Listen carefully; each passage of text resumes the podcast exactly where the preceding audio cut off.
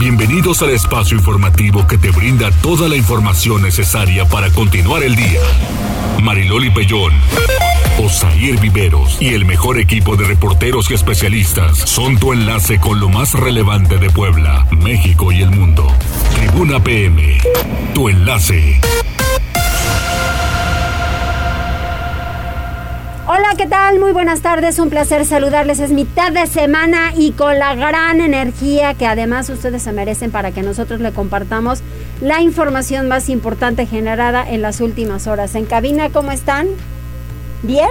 ¿O regules y Madaleno? Todo bien, qué bueno. Jazz, hola. ¿Y cómo estás, Osair?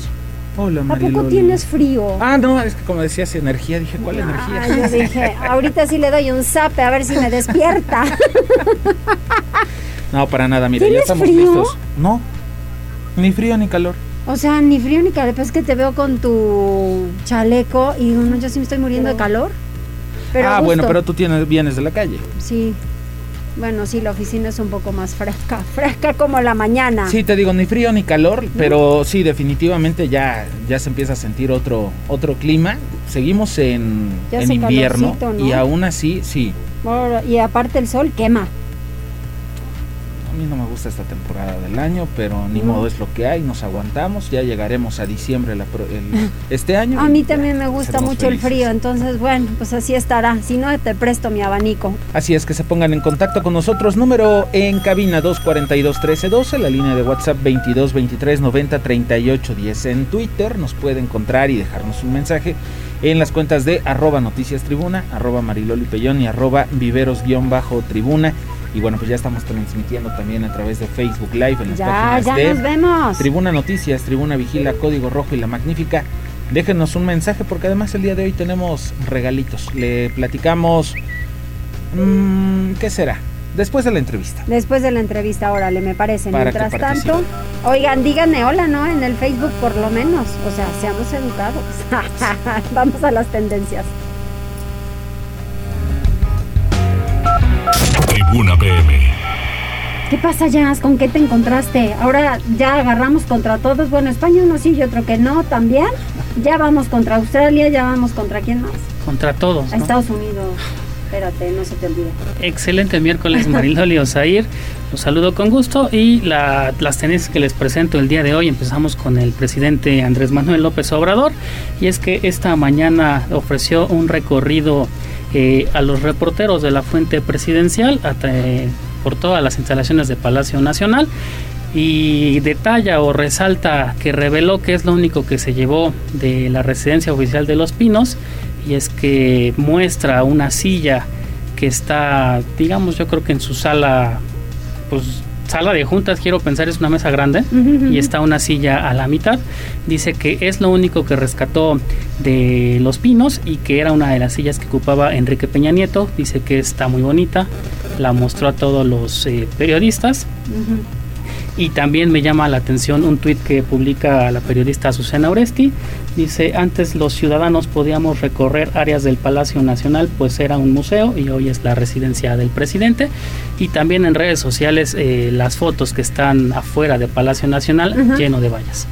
Sí, eso sí es cierto. Pues, imagínate, era un lugar para todos y ahora es un lugar para uno Así es. o dos. Otra tendencia que les presento es que el día de ayer por la noche, eh, con, cambiando completamente de tema, la BBC eh, desató la polémica en redes sociales y es que cambió sus logotipos. Sí. Eh, si recordaremos que el logotipo de la BBC es característico por ser fondo rojo con las letras blancas.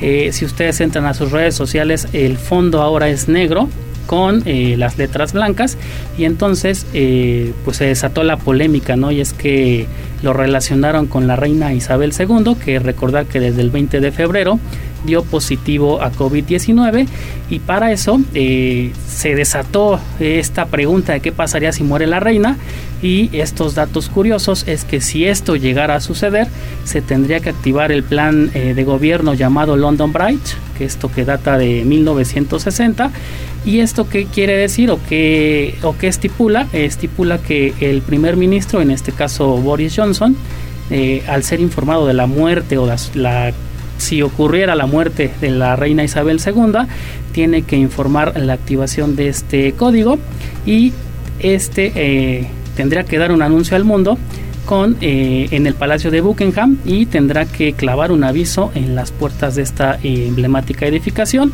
Y también posteriormente a este aviso eh, comienzan los días de, así están llamados, previos al funeral, son 10 días y cada día se llama D más 1 o D2 y también hasta llegar al funeral de la reina que es 10 días después.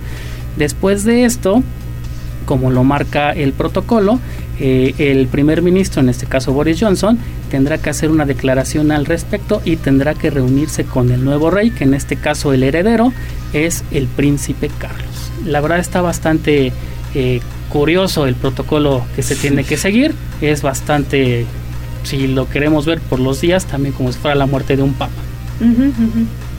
Y, por, y la última tendencia que les presento es que Colombia ha despenalizado el aborto y es que la, la sala plena de la Corte Constitucional de este país eh, despenalizó la interrupción voluntaria del embarazo hasta la semana 24 de gestación y eh, los efectos que únicamente es, válido esta situación es cuando peligra la salud de la madre, cuando hay malformaciones o cuando el embarazo es producto de una, de una violación.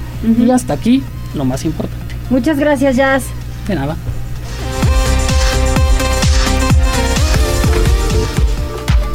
Con Gisela Telles porque la ciudad de Puebla espera una derrama económica de 200 millones de pesos en Semana Santa, Gisela. Así es, Mariloli, te saludo con mucho gusto, igual que a nuestros amigos del auditorio, y te comento que en el marco de Semana Santa, que se conmemora del 10 al 17 de abril, Alejandro Cañedo Priesca, titular de la Secretaría de Economía y Turismo del municipio de Puebla, dio a conocer que esperan una derrama económica de 200 millones de pesos y también una ocupación hotelera del 80% durante dicho periodo. El funcionario puntualizó en la entrevista que este martes 22 de febrero mantuvo una primera reunión con los organizadores de las actividades religiosas y otros sectores involucrados, esto con el fin de analizar y también ofrecer las facilidades correspondientes. Adelantó que se realizarán cambios en la procesión de Viernes Santo esto con relación al último año, en cuanto a la salida y el traslado de las imágenes, ya que algunos puntos serán modificados para evitar altas concentraciones de personas. Así lo decía. Fue la primera reunión que se dio a conocer todos los protocolos y el comité organizador. Por instrucción del presidente municipal, estoy participando yo en el mismo comité como representante del ayuntamiento. Vamos a hacer actividades que todo lo que tenga que ver con dos acciones. Uno, la parte que lleva el recorrido, que lo que organiza la, propia arquidiócesis junto con LUPAEP y otras eh, organizaciones, y la parte de atención de la ciudad, donde el gobierno a través de protección civil, seguridad pública, tránsito, economía, turismo, cultura, va a apoyar que la, procesión sea uno de los eventos más importantes. Está evaluándose cómo se va a hacer, va a tener cambios con respecto a, otros eh, años por el tema de la pandemia, pero afortunadamente sí hay el propósito de llevarla a cabo. Es uno de los eh, puntos de promoción turística más importantes. Y es que refirió Mariloli que es uno de los puntos de promoción turística más importante debido a que participan 150 mil personas normalmente. La mitad viene a ver y la otra mitad participa en dicha procesión. Por ello destacó que este recorrido religioso no solo es importante a nivel local o nacional, sino también internacional. De ahí que se está listando todo lo necesario para que sea un éxito el reporte. Pues eso esperamos y que sea muy bueno para Puebla. Muchas gracias, Gise. Buenas tardes. Buenas tardes, vamos con Daniel. Vamos con otro tema. Fíjate que el día de ayer el director de la Policía Municipal hizo, bueno, pues algunas declaraciones. Entre ellas dijo que no se trataba de ejecuciones, que no eran ejecutados estos cuerpos que se han ido encontrando a lo largo de los días, eh, en diferentes semanas. Ya llevamos varias semanas con ese tipo de hallazgos en diferentes puntos de la capital poblana. Bueno, vamos rápidamente con el reporte de Daniel Jacome porque hallaron restos humanos en inmediaciones del relleno sanitario aquí en la ciudad de Puebla. Este miércoles fueron localizados restos humanos al interior de bolsas plásticas negras en inmediaciones del relleno sanitario de Puebla. Aproximadamente a las 10.30 horas de este día, los servicios de emergencia fueron alertados sobre la presencia de restos humanos cercenados y al interior de al menos tres bolsas de plástico, por lo que al lugar se trasladaron elementos de la Secretaría de Seguridad Ciudadana de Puebla Capital. En el sitio se corroboró la presencia de dicha evidencia, por lo que acordonaron el área y dieron aviso a las autoridades ministeriales a fin de realizar el traslado de los restos al anfiteatro. Hasta el momento se desconoce si se trata del cadáver de una o más personas, así como su identidad, por lo que las investigaciones ya están en curso. El otro que fue al norte de la, de la ciudad de Puebla. y entonces, bueno, a raíz de esta declaración, el gobernador del estado el día de hoy habló al respecto y dijo que si hay proliferación de ejecuciones en Puebla, esto lo reconoció Miguel Barbosa, y aseguró que no son indigentes, como se dijo por parte de la Policía Municipal. Liliana, adelante, buena tarde. Gracias, Osair. Buenas tardes. En los últimos días en Puebla han proliferado las ejecuciones de miembros de bandas de delincuentes, admitió Miguel Barbosa Huerta, gobernador del estado. Comentó que los homicidios son producto de confrontaciones en grupos criminales. Agregó que es inadecuado decir que se trata de personas que viven en estado de calle, pues aún si se tratara de indigentes, son ciudadanos y la muerte de una persona debe ser objeto de preocupación para la autoridad independientemente de la condición en que vivía. Y esto es parte de lo que... Que debemos de, de decir que efectivamente se ha proliferado eh, la aparición de ejecutados, de ejecutados de diferentes maneras. Sí, sí ha habido. Y a ver, ¿son producto de confrontaciones entre bandas delincuenciales? Sí, pero también tienen afectaciones de ciudadanos. Yo no voy a contradecir ninguna declaración de los, del personal de, de seguridad pública municipal, por eso de que sean restos de, indigentes, pues es, es algo inadecuado decirlo así, por favor. Barbosa Huerta reiteró que su gobierno está en plena confrontación con el crimen en Puebla y que no cejará su empeño por erradicar a la delincuencia. Admitió que hay municipios como Quecholac que transitan por graves problemas de inseguridad, pero insistió en que se hará lo necesario para instaurar el Estado de Derecho. Escuchemos. Tenemos el problema de Quecholac, así se los digo. Aun cuando un presidente electo detenido, pues no hay condiciones que permitan decir que, que el Estado de Derecho prevalezca en ese municipio. Y bueno, a ver, son cosas que están frente a todos nosotros y que ahí se, resuelve, se deberán de resolver, ¿eh? se los digo. No nos vamos a apartar de ese propósito de aplicación de la ley. Dijo que su gobierno ha encontrado complicaciones en materia de seguridad, sobre todo en los municipios que colindan con Veracruz, no obstante aseguró que las acciones son permanentes. El reporte. Muchas gracias Liliana, bueno pues ahí, ahí lo tiene. Está está complicado, ¿no? Desde luego que está complicado, pues este si los estamos viendo, ni modo que digamos que no. Daniel Jacome, se registra riña entre comerciantes y policías cerca del mercado Hidalgo Caray, de veras, estos no entienden. Adelante. Este miércoles se reportó una balacera en inmediaciones del Mercado Hidalgo tras una presunta confusión entre comerciantes y elementos de seguridad pública. Cerca del mediodía se reportó la detención de un presunto asaltante por parte de vendedores y posteriormente lo entregaron a elementos policiales, quienes momentos después lo habrían dejado en libertad, situación que de acuerdo con los comerciantes los enfureció. Por lo anterior, se habría desatado una riña entre policías estatales y municipales contra vendedores del centro de abasto, por lo que los uniformados realizaron al menos 20 disparos para disuadir a los inconformes. Hasta el momento se reporta al menos un policía lesionado. Qué finos 20 disparos, ¿eh? ¿Dónde, ¿Dónde están las armas? Una policía, bueno, pero en este caso este, los disparos los hicieron los policías para retirar a la gente, o sea, para, para dispersarla, pero este, también llama la atención que una de las lesionadas es una policía municipal y tiene una herida de bala. Entonces, no fueron los únicos que dispararon. ¿A quién se le pasó la mano? Vamos con Pili Bravo. Así es, inicia la Universidad Anáhuac un nuevo desarrollo, se colocó la primera piedra y realiza un evento de puertas abiertas con sectores de la iniciativa privada, universidades y también funcionarios de educación. Pili, adelante, buena tarde, ¿anduviste ayer? Bien, buenas tardes. Bueno, pues todavía nos encontramos aquí en la Universidad Anáhuac Puebla donde, bueno, pues inicia hoy la edificación de un nuevo desarrollo que comprende una amplia superficie eh, de varios metros cuadrados que va a tener una inversión de 240 millones de pesos que permitirá que se convierta en un centro de investigación y de tecnología. Se colocó hoy la primera piedra, eh, pues en presencia de un centenar de invitados, entre rectores de la red de la misma Universidad de Anáhuac de varias partes del país y también estuvieron autoridades federales de la Secretaría de Educación Pública, empresarios y naturalmente funcionarios de Cristo. después de dos años de actividades virtuales y semipresenciales, el rector José Mata Temolchin pronunció un discurso muy emotivo donde señaló la importancia pues que ha dejado el sufrimiento de la pandemia, que sin duda cambió esquemas que se tambalearon, pero también dejó incertidumbre y pérdidas. Señaló que incluso pues eh, se revaloraron pues algunos conceptos y sobre todo en la náhuatl se fortaleció el humanismo cristiano. Parte de lo que decía de lo que va a ser esta obra. Este nuevo Van a ser espacios destinados a la investigación, destinados a los posgrados, también a la vida universitaria y los programas de liderazgo.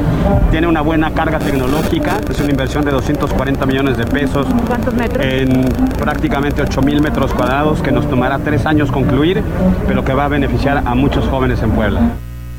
Y bueno, actualmente la población de esta universidad es de más de 3 mil alumnos y que bueno pues ya afortunadamente por eh, pues que se ha logrado ir venciendo los efectos de la pandemia pues hoy tienen una población cercana a los 3.500 alumnos con 26 carreras 11 posgrados y que bueno pues con este nuevo centro de tecnología de que se colocó hoy la primera piedra y que bendijo el arzobispo Víctor Sánchez Espinosa así como pues algunos integrantes de la Legión de Cristo bueno, pues eh, la, eh, la, festividad está aquí a pleno en la Universidad Anáhuac, que hoy inicia pues una nueva etapa con esta construcción. Es el reporte. Muchas gracias. Oye, Pili, me encantó el mensaje del rector. Sí, no, no es amplísimo, ¿no? Muy, muy amplio. Y donde a mí me, me encantó esa parte donde decía, dijo, bueno, pues durante esta pandemia sí hemos tenido pérdidas humanas y todo, pero también decía, eh, por ejemplo, hemos perdido eh, la, de vista otras pandemias como era la desigualdad, eh, pues la injusticia, la pobreza. No, muy bien, ¿eh? No, muy bien. Muy ¿Sabes qué parte me gustó? Y a ver si mañana lo, lo tenemos en el, en este espacio informativo. La parte en donde dice que la tecnología muy bien, eso está perfecto, pero que en el día a día el ser humano, si no nos rescatamos como seres humanos cara a cara, ya perdimos. Exacto, sí, no, no muy bien, muy buen discurso, muy humanista, ¿no? Muy humanista el discurso. De, de, y además, bueno, pues viste todas las personalidades que llegaron, tanto de la Secretaría de Educación Pública, Mari Carmen Salvatori, claro. Sí, claro, que además, bueno, pues ahora ves, ella es de Puebla, ¿no? Pero pues ella es la ahora la directora pues de todo de todos los de educación superior. de educación superior claro y tiene que ver con todos los revueltos de todo el país sí, ¿eh? ahora sí que me consta me consta e hizo muy buen clic y platicó muy bien con Melitón Lozano cosa que me da muchísimo gusto porque al llegar a acuerdos gobierno federal y estatal eso es muy bueno para Puebla. Pues sí ojalá. Hay que recordar que Puebla es como se decía ahí también ceremonia. Después del Distrito Federal y del Estado de México Puebla pues es la segunda entidad que más universidades tiene, ¿no? Tanto públicas como privadas. Entonces, bueno, esa es la importancia de Puebla. Muy bien, gracias Pili. Nos vemos, Mariloli. Sí, la verdad es que hay que hay que mencionar eso, ¿no? O sea, mucha gente viene de otras entidades a estudiar a Puebla, ¿no? Por la por la demanda, por la oferta que hay en el, tema de universidades. Exacto. Rápidamente antes de irnos a la pausa, Mariloli dicen, "Hola, buenas tardes, me fui a vacunar con el refuerzo el día 10 de febrero y me tocaba vacunarme, pero me dijeron que dentro de 15 días." De 30 años y más y mi esquema era del 12 de octubre y me regresaron. Fue en el centro expositor y ahora me tengo que esperar para la otra jornada. Saludos Loli Osair. No este no me quedó muy claro. Ajá, no nos dieron la, regresaron? o, se enfermó y no pudo ir cuando le tocaba o, algo así. O sea, tengo entendido que su esquema era del 12 de octubre y el 10 de febrero acudió a vacunarse, pero le dijeron que no podía, que hasta dentro de 15 días y de todas formas fue, pero se tiene que esperar para la siguiente jornada. Pues sí, es que no son seis meses cumplidos para el refuerzo. Sí. Sí, nos habían dicho seis meses y si a usted la, la vacunaron en octubre, apenas son cuatro. Tocaría en abril. Sí, nos tenemos que esperar todavía dos meses. Lo que yo sé que para el refuerzo es seis meses cumplido. Sí, ¿verdad? Y la terminación 9826 dice saludos a Radio Tribuna, según que el próximo viernes ya empiezan a laborar en la alcaldía de San Pablo Xochimehuacán, manda saludos. Eh, bueno, pues vamos a estar pendientes de ese tema. Hay que recordar que se repitieron las, este, las elecciones para las presidencias auxiliares. Exacto. Entonces, bueno, pues vamos a estar al pendientes de ese tema y obviamente les estaremos reportando. Eduardo Hernández también se, eh, se está comunicando a través de redes sociales, Franja de Metal. Buenas tardes, Marilolio Zair aquí pendientes y Cosme Herrera. Saludos a todo, a todo el equipo. Feliz miércoles. Muchas gracias. Vamos a hacer una pausa. Regresamos enseguida para platicar con la senadora Nancy de la Sierra. Enlázate con nosotros. Arroba Noticias Tribuna en Twitter y Tribuna Noticias en Facebook. Ya volvemos con Tribuna PM. Noticias, tendencias y más. Estamos de regreso. Tribuna PM, tu enlace. Continuamos en Tribuna PM, 14 horas con 25 minutos. En la línea telefónica, la senadora por Puebla, Nancy de la Sierra. Nancy, ¿cómo estás? Hola Mariloli, muy bien, muy contenta de saludarte, por supuesto, a todos quienes te escuchan. Oye, a ver, cuéntame esto del nombramiento para presidir la Comisión de Organismos Internacionales. Pues mira, estoy primero muy agradecida con los coordinadores de los grupos parlamentarios, con el Pleno del Senado, por haberme permitido ser quien presida esta comisión ordinaria, que es muy importante, sobre todo en este momento de nuestra historia con una epidemia global, en donde el multilateralismo juega un papel fundamental para buscar soluciones en conjunto que puedan beneficiar a nuestro país.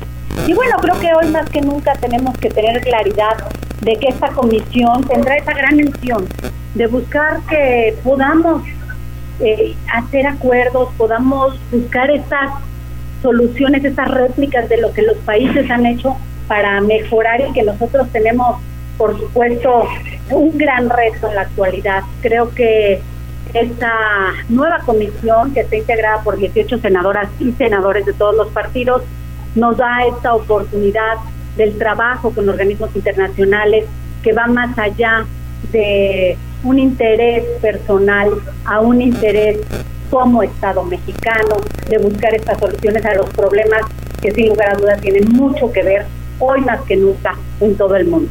Fíjate que tienes una responsabilidad importantísima todos quienes integran esta comisión, porque pues yo lo que estoy viendo en la presidencia de la República es que el presidente pues como que se confronta, ¿no? Con muchos, acuérdate de España hace unos días y desde que empezó, entre que si nos deben ofrecer disculpas y no, pero entonces la tarea de ustedes y la labor de ustedes va a tener que hacer alianzas importantes con otros países.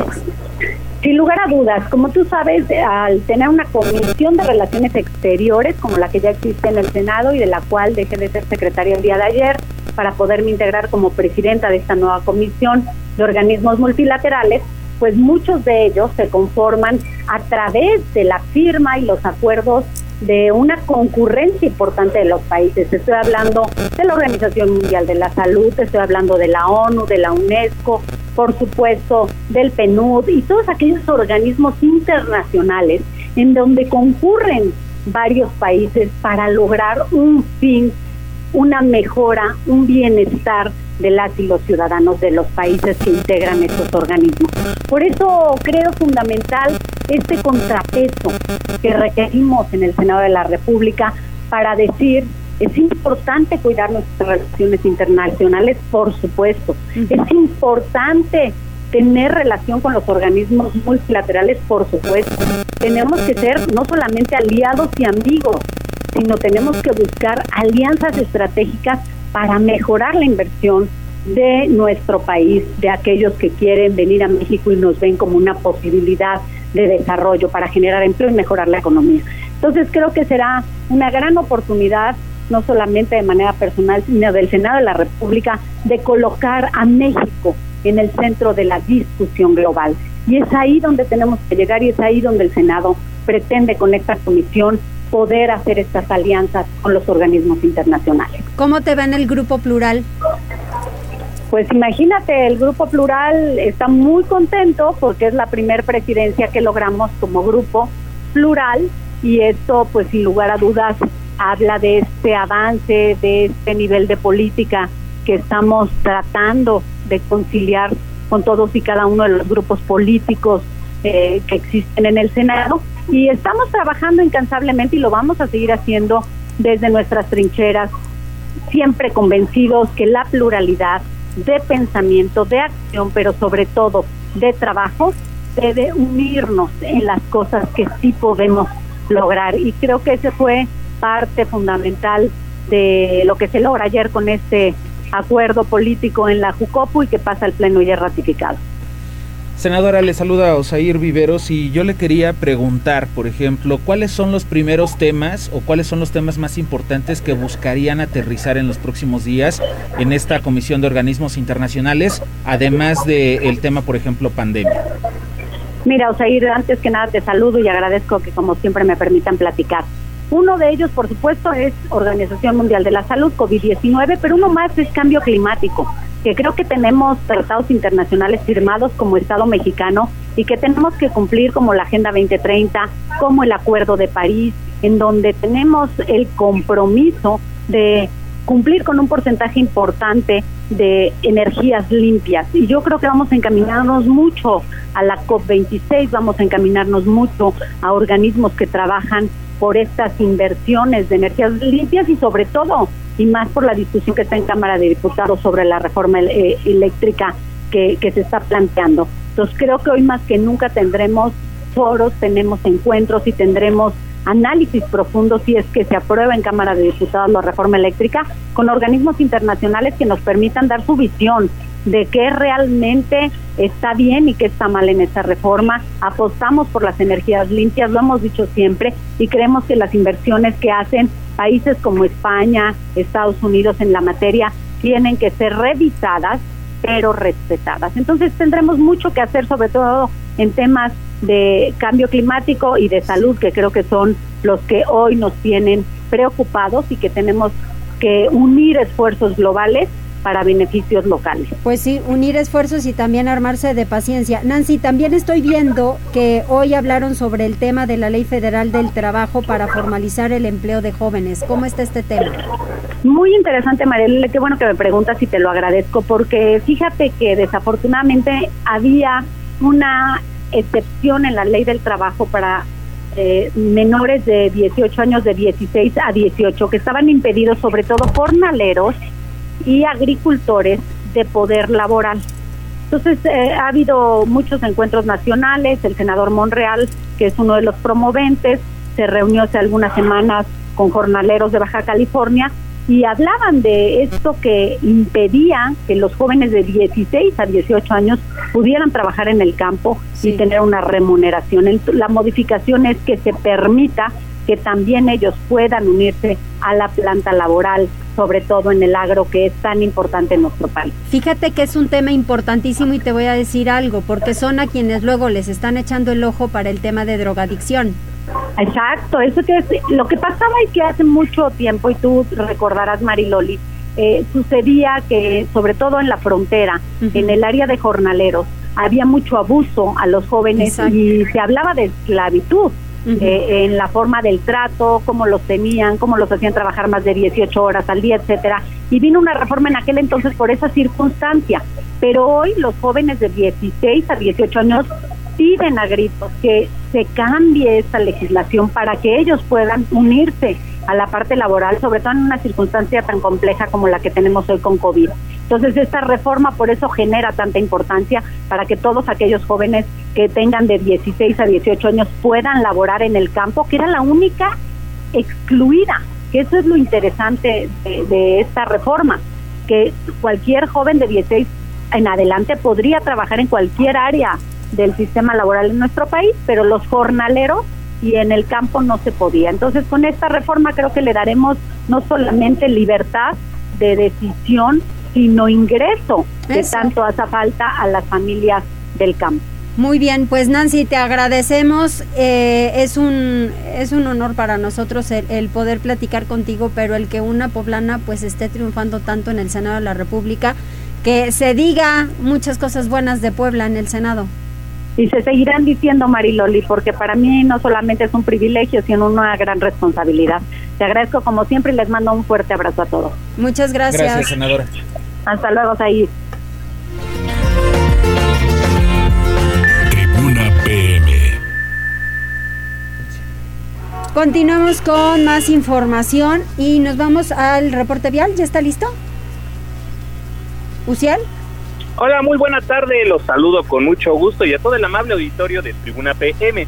En este miércoles compartimos el reporte vial al momento. Encontrarán tránsito fluido en Boulevard Norte y Boulevard Atlisco desde la avenida 15 de Mayo hasta Circuito Juan Pablo II y sobre la 31 Poniente entre Boulevard Atlisco y la 3 Sur. Además, hay buen avance sobre Boulevard 18 de Noviembre desde la 16 Oriente hasta la autopista México-Puebla. Por otra parte, amigos, tomen sus precauciones ya que se registra carga vial sobre la 16 de septiembre entre la 101 Oriente y Boulevard Municipio Libre y sobre la avenida Las Margaritas desde la calle Ignacio Allende hasta la 16 de septiembre. Asimismo, hay ligero tráfico sobre la 11 Sur entre Boulevard Municipio Libre y la 23 Poniente. Hasta aquí el reporte vial y a todos nuestros amigos de Tribuna PM que tengan una excelente tarde.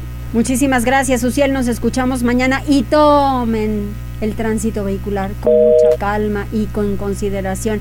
En el periférico, ya abrieron el periférico, sí. Algunas partes. Algunas partes, pero redujeron carriles. Entonces, pues no se alarme, tómelo con calma y si tiene que ir a algún lado, pues hágalo con mucha precaución y de verdad con prudencia. Vamos con Liliana.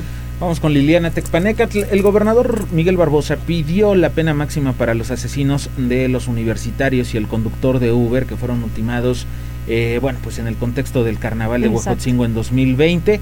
Ya está por iniciarse el, el, juicio en contra de estas personas, Liliana. Sí, Osair, el asesinato en contra de tres estudiantes de medicina y un conductor de Uber en el 2020 en el municipio de Huejotzingo evidenció los niveles de criminalidad en algunas zonas del estado, admitió Miguel Barroso Huerta, gobernador de Puebla, quien pidió la pena máxima para los responsables. Toda vez que está por iniciar la etapa del juicio oral, que deberá concluir con alguna sentencia, el mandatario se pronunció porque el Poder Judicial imponga a los criminales la máxima sanción posible. Esto es lo que dijo. Me pronuncio porque se aplique la pena máxima a los asesinos de los estudiantes de medicina y al conductor de Uber que ocurrieron hace casi dos años en el carnaval de, de Tengo información, como ustedes la tienen, de que se inicia la etapa de juicio oral y que ya es próxima a dictar sentencias definitivas. Así es que esperamos que con la autonomía del Poder Judicial y con plenitud de jurisdicción imponga la máxima sanción. Barrosa Huerta recordó que estos hechos derivaron en la protesta de la comunidad universitaria en las calles y aseguró que en su momento desde el gobierno hubo una respuesta institucional y gubernamental evidentemente correcta. Agregó que hoy el caso está en manos del Poder Judicial y que depende de la actuación de los abogados involucrados en el caso, el desarrollo del juicio y su conclusión. El reporte. Muchas gracias, Liliana. Vamos con Pili Bravo porque la Cámara de Comercio en Puebla apoya la instalación de parquímetros. No afectará los estacionamientos y proponen que los ingresos se destinen a mejoramiento urbano. Ay, Pili, es que qué terquedad de no poder trabajar la autoridad con la gente que trabaja y que vive en el centro histórico. ¿Quién más que ellos te van a poder decir la realidad de un centro? Sí, fíjate que Marco Antonio Prosperi, que tú sabes es el presidente de la Cámara de Comercio, señala que ellos sí tienen, este, ven, ven bien la instalación de los parquímetros porque eh, pues consideran que esto, eh, por un lado, si se utilizan bien, eh, permitirá una mejor movilidad. Es decir, mucha gente que tiene que ir al centro, por ejemplo, pues necesita de un espacio rápido, ¿no? Y debido a la falta y al déficit de espacios y de cajones que hay en los estacionamientos pues a veces no encuentran cómo, cómo detenerse no para realizar una operación bancaria, un comercio rápido que no les lleva media o una hora máximo, ¿no? Entonces ellos consideran que sí sería ah, de manera adecuada la instalación de los parquímetros porque dice ha dialogado ya con la asociación pues de dueños de estacionamientos que también están a favor de la instalación de estos aparatos. Están de acuerdo también en que pues pueda ser una cuota de 10 pesos, que bueno, digo, eso todavía está sujeto, como lo ha dicho la autoridad municipal, es todavía sujeto a, pues, a valorar si realmente vale, valdrá los 10 pesos o podría darse pues alguna tarifa a la mejor adecuada pues para los empleados tanto de las oficinas públicas como del comercio pues que tienen que estacionarse muchas muchas horas durante su jornada de trabajo entonces dijo, también tal vez sería conveniente pues establecer un esquema para ese tipo de eh, personas que requieren también de estacionarse en la vía pública. En fin, Antonio Prosperi solamente recomienda que los ingresos que se puedan obtener de la instalación de los parquímetros se destinen fundamentalmente a obras de mejoramiento de vialidades. Eso sería lo más conveniente porque así tendrían una adecuada aplicación esos fondos. Es el reporte, Mariloli. Muy bien, muchas el tema de los parquímetros. Gracias. Gracias, gracias, Pili. Pues sí, está interesante, pues ya les digo, es lo más fácil, porque luego se les ocurre, y porque yo lo vi con muchas administraciones, y es que hacían que la prueba esto, que la prueba el otro, alteraban números porque no daban los resultados que ellos estaban esperando que ellos querían y la verdad es que no se vale. ¿Y cuántas veces han hecho operativos eh, para quitar, por ejemplo, el apartado de lugares, para retirar a los franeleros? Muchos de ellos de pronto también están involucrados en actividades ilícitas, ¿no? Venta de droga, por ejemplo. Exactamente. O robo en, en, otro de los casos. Entonces, sí se me hace interesante que digan el dinero que se destina a mejoramiento urbano, pero también hay que pensar en que para verificar, por ejemplo, que tu vehículo esté estacionado en un lugar y que hayas pagado tu tarifa o tu cuota de, parquímetro, pues necesitan personas que anden supervisando las máquinas y los espacios. Claro. Entonces, me parece que también de ahí pueden darle trabajo a los franeleros. Sí. Digo, insisto en esa parte porque van a brincar. Les estás pegando en, en sus ingresos, ¿no? Sí. Entonces, y que a veces también hay unos que valga Dios, ¿eh? les dices que no te cuiden el coche y te rayan el coche. Los ordenas. Sí, no, no, tiene que ser un, un programa integral, incluyendo, eh, incluyéndolos, hay unos muy abusivos, sí, pero pues habrá que ver, habrá que ver cómo, cómo se las idean para poderlo hacer. Vamos con Gisela. Vamos con Gisela Telles. Normatividad Comercial confirmó la negativa de la Asociación de Hoteles y Moteles de participar en el reordenamiento de las sexoservidoras. Adelante, Gisela. Así sucede tras mantener una reunión con integrantes de la Asociación de Hoteles y Moteles, Enrique Guevara Montiel, director de la Unidad de Normatividad y Regulación Comercial del Ayuntamiento de Puebla, informó que reiteraron su negativa de participar en el reordenamiento de sexoservidoras el funcionario dio a conocer que dicho grupo reiteró que no formaría parte del proyecto de reubicación, de ahí que el gobierno de la ciudad aceptó que no se les consideraría en ningún momento. Así lo decía. Yo lo que le decía, bueno, pues es un tema que no, no es de ustedes, no es específicamente de este tipo de lugares. Este, y yo creo que en ese sentido quedó muy, muy de acuerdo el, tema, que, este, pues que no, que en efecto no están participando ellos en esta situación. Ellos me decían, nosotros no queremos que, este, que nuestros afiliados estén metidos en el tema por una simple y sencilla razón. Ya en alguna ocasión se dio algunos eh, conflictos con fiscalía. Yo les decía, a ver, este, yo tengo visualizado que de los 16 lugares ninguno está en la asociación. Precisamente Osair indicó que el principal motivo de la negativa es para no involucrarse en problemas con la Fiscalía General del Estado como ocurrió hace algunos años. Precisó que existen 16 sitios en donde se podría ejercer el sexo servicio y ninguno es hotel, de ahí que, reveló, son locales abiertos. Por ello, no está considerada tampoco la asociación que encabeza Manuel Domínguez.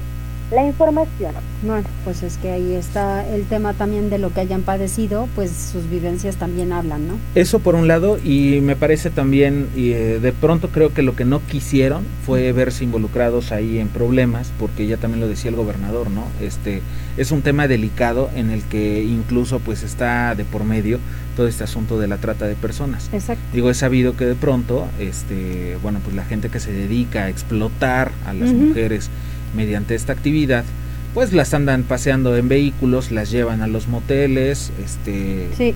entonces me parece que sí tenían que tener cuidado y era obvio que pues no le quisieran entrar al tema, ¿no? Exactamente, así es. Muy bien, bueno, pues vamos a hacer una pausa. ¿Hay algún mensaje? Querido Jazz. Sí, tenemos un saludo en Twitter que nos manda el señor Federico Tecpanecatl, que dice saludos Mariloli. Ay, muchas gracias Federico. Ay, Federico siempre está puntual, me saluda como a las cuatro y media de la mañana. Sí, son de los madrugadores a los que saludo tempranito, tempranito. Bienvenido al club, exactamente. Hacemos pausa, volvemos. Oye, antes, antes, antes de irnos a la pausa rápidamente, que estén pendientes de la cuenta de Tribuna Noticias. Así es. De Tribuna Noticias en Twitter porque tenemos boletos para que el sábado a las 8 de la noche vayan al concierto de Gustavo Lara. Gustavo es buenísimo, buenísimo. Hace mucho tiempo Bueno, yo lo escuchaba en otra. Ay, ya me volví viejita. No, no, no, espérate, espérate. Es que ese ha sido el tema desde la mañana, Loli. ¿Sí? Yo lo ubico, yo lo ubico, además, este, lo recuerdo que Estuvo después de la aquí. fama le, le empe- empezó a cantar en algunos lugares. Sí, es más, aquí, Que no el otro día, que sí, claro, ya no existe ni yo casi lloro. Me quitaron Cuchés. Cuchés, tú sí oíste hablar de Cuchés, a donde estaba Edmond Bojalil y demás. No, hombre, un súper, un súper antro, bueno, como ahora les dicen los chavos, era una muy buena discoteca. Muy cuidado el tema. Sí, lo tenía Emilio Maurer, por cierto. Cuando quieran platicamos de los años mozos de las de la de los DJs. Vamos a De las tardeadas. uno de las tardeadas, no, y anochecinas también. y entonces, ya me quitaron cuches. El otro día vi que estaban quitando la construcción y dije, a ver cómo, casi me una fac. Gustavo Lara llegó ahí cuando era el candelero, candelabro. El candelabro. El candelabro. Ahí llegó y yo después de mucho tiempo llegué y en vivo verlo, oye, me dio un gusto impresionante. Sí, digo, yo recuerdo otro lugar que estaba aquí en la recta Cholula, que era el rodeo. Estaba este entre lo que era la roca. O sea, a Te ver, digo, a ver, te digo. No, Dios mío. Ay, pero a ver, lo vivido aquí La chaviza ya no conoce esos Nadie, lugares, ¿eh? Ya no los Sí, sí, conoce sí. y eran muy buenos. Pásame el rucainol, por favor. Ahora, mejor la pausa. Adiós. Enlázate con nosotros. Arroba Noticias Tribuna en Twitter y Tribuna Noticias en Facebook. Ya volvemos con Tribuna PM. Noticias, tendencias y más. Estamos de regreso. Tribuna PM, tu enlace. Gracias, Cóndor. A ver, este es Gustavito Lara. ¿Cómo? Caramba, que no. Me gustaría estar siempre así. Entre tus brazos, boca con boca murmurando.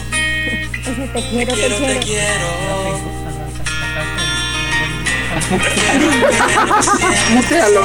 Por favor. No, bueno, con ustedes. Vamos mejor con Fer Gaco porque se puede vender con una marca personal. Fer, ¿Qué tal? Hola Mariloli, hola Zair, qué gusto saludarlos en este miércoles y a todo nuestro maravilloso auditorio de Tribuna Noticias. Pues soy su amigo Fernando Gajo, un apasionado por el bienestar común, el emprendimiento y los negocios. Y pues como todas las semanas, amigos, esta vez les quiero compartir consejos puntuales de fácil implementación para ustedes. Y esta semana les quiero tocar un tema que es de mucha importancia y que ha tocado cada vez mayor relevancia en los, en los negocios y en los emprendimientos, y es el tema de nuestras marcas personales. Una marca personal eh, la debemos desarrollar todos los emprendedores y empresarios, porque más que nunca es un gran medio para abrir oportunidades, encontrar prospectos y encontrar posibles clientes. Cada vez hay más competencia, hay saturación en el mercado y cada vez es más difícil contactar de manera correcta a través de marcas, de marcas corporativas, de empresas. Aquí es donde la marca personal toma mucha relevancia y nos puede dar un factor diferenciador frente a nuestra competencia. La marca personal es nuestra reputación personal, la cual llevamos el día a día en el mundo físico y también en el mundo digital. Debemos tomar gran énfasis en desarrollar una impecable reputación, tanto de manera física y de manera digital. Y si lo hacemos de manera correcta, estoy seguro,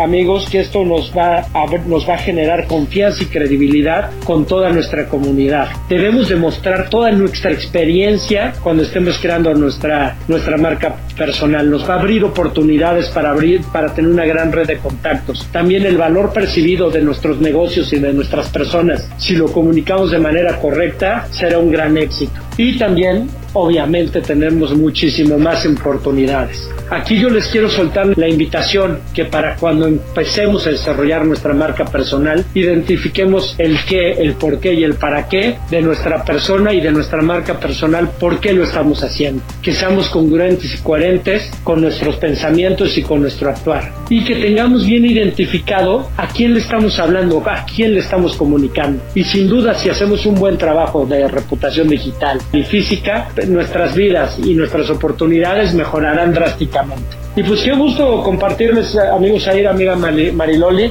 y pues nos escuchamos pronto. Recuerden que me pueden escuchar y ver en mi programa de los 40 principales Startuperos 4.0, donde tenemos invitados de lujo semana a semana que nos van pasando consejos y reflexiones para nuestros emprendimientos y nuestra vida diaria. Y pues yo les invito nuevamente, hay que saber a quién le comunicamos. Y me despido con una frase de, de mi socio y amigo Paco Benítez, en igualdad de condiciones el que mejor comunica gana. Y pues recuerden, la perseverancia es la llave del éxito. Soy Fernando Gajo y nos vemos pronto. Saludos, bye bye.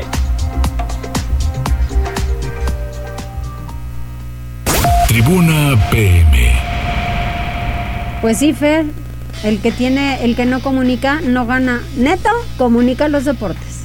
Neto. ¿Qué tal Mariloli? ¿Qué tal Osair? Muy buenas tardes, buenas tardes a todo el auditorio. Vamos rápidamente con información deportiva y justamente con lo que está sucediendo en estos momentos en la UEFA Champions League porque el conjunto del Ajax pues sigue, sigue manteniendo ese paso perfecto, está derrotando de forma momentánea por marcador de dos goles a uno al conjunto de Benfica. Ya se llegó al descanso allá en Lisboa. El Ajax se lleva una renta a vestuarios con ese segundo gol por parte de Haller que también fue el autor del empate en propia puerta. El Benfica respondió, pero de momento son superiores los comandados por Eric Ten Hag. Sigue el marcador de dos goles a uno a favor del conjunto tulipán. Y es que Tadic abrió el marcador apenas al minuto 18. Haller consiguió la igualdad momentánea al minuto 26, eh, pero el propio Haller, quien había convertido lamentablemente ese autogol para el conjunto holandés, pues pone, pone en ventaja al equipo visitante al minuto 29. Hay que destacar la actuación por parte del mexicano Edson Álvarez, quien está convertido en un titular indiscutible, así que está siendo partícipe de esta ventaja por marcador de dos goles a uno a favor del conjunto del Ajax, que se estaría llevando una buena ventaja para lo que es el partido de vuelta. Vámonos con el otro duelo que se está llevando a cabo en estos momentos. El Atlético de Madrid está superando por la mínima diferencia al conjunto del Manchester United. Llegamos al descanso con el sabor de ese larguero que le hubiera dado al Atlético una mayor justicia en el marcador. Y es que el Manchester United pues no ha hecho apenas nada en este primer tiempo, más allá de dos disparos lejanos por parte de Bruno y también de Cristiano, pero apareció Joao Félix al minuto 7, centro perfecto por parte de Renan Lodi desde la izquierda y desde la altura de la frontal del área y cabezazo rotundo por parte del uso que se va al palo antes de colarse en la portería por parte de David De Gea, así que ventaja por la mínima diferencia para el conjunto colchonero. Veremos si hay reacción por parte de los ingleses en lo que será la parte complementaria. Y es que ayer la Juventus terminó empatando a una anotación ante el conjunto del Villarreal, a pesar del tanto tempranero por parte de Blajovic. El conjunto español resultó ser mejor a lo largo de los 90 minutos y alcanzó a rescatar el empate a un tanto. El Chelsea, el actual campeón de la UEFA Champions League y también monarca a nivel mundial, pues está derrotando 2-0 al conjunto del de Francia. Veremos si los franceses pueden hacer algo para lo que será el compromiso de vuelta. Vámonos con la actividad de Liga de Campeones de CONCACAF, porque ayer el León, en una pobre exhibición, en una pobre actuación, termina derrotando por la misma diferencia al conjunto del Guastatoya para asegurar por primera ocasión su pase a los cuartos de final por parte del conjunto del Bajío, aunque seguramente pues ahí estarán esperando lo que es un rival de mayor jerarquía. Eh, se espera, se espera que su próximo antagonista sea el conjunto del Seattle Sounders. Los mexicanos continuarán en actividad a lo largo de este miércoles. Ahora sí, el conjunto de Santos entrará en acción luego de que ayer su juego fue suspendido debido a las condiciones climatológicas que se están registrando en el país de Canadá. Estará visitando al Impacto de Montreal a partir de las 7 de la noche. Para las 21 horas con 30 minutos eh, se llevará a cabo el partido entre el conjunto de los Pumas de la Universidad Nacional Autónoma de México que estará viéndose las caras ante el conjunto de prisa y es que en teoría es el equipo mexicano que tiene la llave más complicada, más difícil de todos los que están en lista. Hay que recordar que el partido de ida terminó empatado a dos anotaciones, mientras que Santos venció por la misma diferencia al conjunto del impacto de Montreal. Así que Santos pues se puede dar el lujo de empatar con cualquier marcador para conseguir su pase a los cuartos de final, aunque hay que dejar en claro que no contarán con Pedro Caiciña, timonel del conjunto lagunero, debido a que ha dado positivo al COVID-19, así que será una baja sensible para el equipo de Torreón Coahuila. Vámonos con información que tiene que ver con el tenis porque Rafael Nadal ayer reapareció en el abierto de Acapulco y lo hizo con una victoria fácil ante el norteamericano Kudla por parciales de 6-2 y 6-3 para avanzar a la siguiente ronda. Y es que fue el primer partido donde ve acción el tenista español después de que a principios de este 2022 conquistó el primer Grand Slam. Hablamos del abierto de Australia, ahora buscará también conquistar lo que es el abierto mexicano de tenis y sobre todo aprovechando la expulsión por parte del alemán Zverev, quien ayer hizo un completo berrinche después de caer eliminado en la categoría de dobles, también fue expulsado del torneo individual, así que poco a poco se abre el camino para que Rafael Nadal termine conquistando si es que se impone la lógica en este abierto mexicano de tenis. Mariloli, Osair, hasta aquí lo más relevante en materia deportiva. Muchas gracias, Neto. Saludos, muy buenas tardes. Buenas tardes. 14 horas con 58 minutos. Connie Ángel que ya se está reportando. Y también Guadalupe Cortés Pérez dice saludos Mariloli, muy buenos comentarios de Ferga con marca personal. Hay que pensar en ella. Excelente día para todos. Gracias. Y el boleto de ¿A quién? ¿A quién? Gustavo Lara ya se fue. Ganó Iván Camargo Cañete. Ahorita le contestamos y le damos las indicaciones. Debe ser como de... de nuestra rodada. bueno, a ver, discúlpame. hay gran diferencia entre tú y yo, ¿eh, querido? Entonces, digo honestamente. Yo no quise decir nada, como nos vemos de la edad, eso no sé Ah, bueno, bueno, eso es otra cosa. Como hace rato me dijeron, tienes 35 y yo, ajá, ajá. Muy bien, ya nos vamos. Hasta mañana, que, tengan excelente tarde.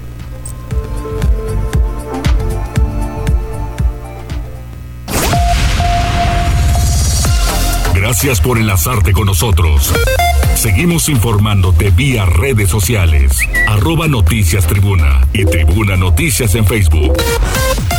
Tribuna PM es un producto de Tribuna Comunicación. Fuerza en medios.